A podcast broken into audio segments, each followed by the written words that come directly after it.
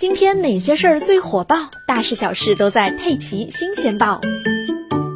三月八日，美图购买四千万美元比特币和以太币登上了微博热搜，比特币等虚拟货币的火爆再次引发网友关注。三月七日晚间，美图公司发布公告称，公司在二零二一年三月五日在公开市场交易中购买了一万五千单位的以太币和三百七十九点一二单位的比特币，这两种加密货币的总对价分别约为两千两百十万美元和一千七百九十万美元。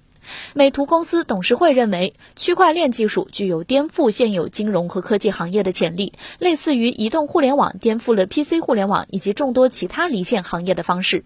董事会认为，区块链行业仍然处于早期阶段，类似于2005年左右的移动互联网行业。在此背景下，董事会认为，加密货币具有足够的升值空间，并且在此时通过将其部分现金储备金分配到加密货币，可以用作资金管理中分散持有现金之风险。